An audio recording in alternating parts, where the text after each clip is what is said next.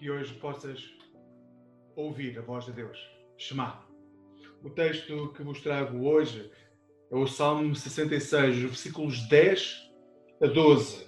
E o texto diz: Ó oh Deus, puseste-nos à prova, purificaste-nos como se faz à prata, fizeste-nos cair na armadilha, sobrecarregaste-nos demais, fizeste cavalgar homens sobre as nossas cabeças passámos pelo fogo e pela água, mas por fim trouxeste-nos o alívio.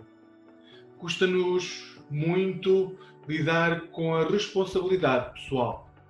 Muitas vezes olhamos para textos como este que relatam a forma como Deus pode fazer com que passemos por tribulações e logo os alarmes disparam. E os alarmes disparam porque consideramos que são textos duros, Quantas vezes não ouvimos nós já a pergunta como é que Deus, sendo um Deus de amor, pode permitir que alguém passe por momentos de dor, por momentos de sofrimento, por tribulação?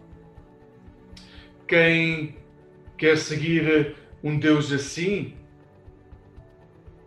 Bem, neste sentido, há duas notas que gostaria de deixar convosco. A primeira tem a ver com a impossibilidade de redefinirmos a natureza de Deus só porque queremos redefinir a natureza de Deus. Só porque queremos que o Deus se pareça mais com aquilo que é o meu gosto pessoal. Deus quer purificar-nos. Tal como o texto diz, se faz com a prata. A prata tem impurezas que precisam de ser purificadas e Deus quer retirar de nós essas impurezas. Ou seja, todos nós temos impurezas que precisam de ser eliminadas. E para isso temos de passar por um processo doloroso que é enfrentar os nossos próprios medos. Temos de passar pelo fogo e pela água. A segunda nota é que, apesar de tudo, somente este Deus nos pode dar alívio. Isto é muito importante nós sabermos hoje. Claro que podemos achar que o Deus que encontramos no Antigo Testamento é um Deus irado, um Deus de guerra, mas só olhamos para o Antigo Testamento dessa forma, para o Deus do Antigo Testamento dessa forma, se retirarmos da equação Jesus. Mas se retirarmos da nossa equação Jesus, imaginem que até é possível que nós retiremos da nossa equação Jesus e olhemos para Deus como um Deus girado.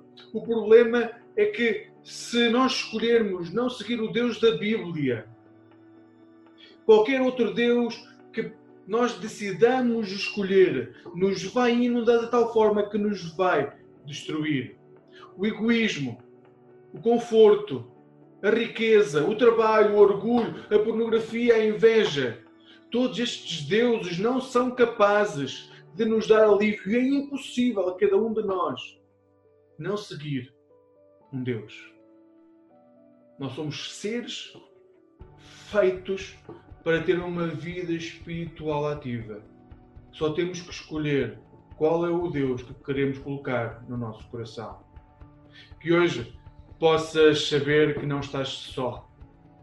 Deus caminha ao teu lado, pronto para te purificar, para purificar as impurezas que estão na tua vida, de forma a que depois de caminhares pelo deserto, depois de enfrentares os teus medos, possas alcançar alívio. Possas dar hoje honra e glória a Deus. Amém.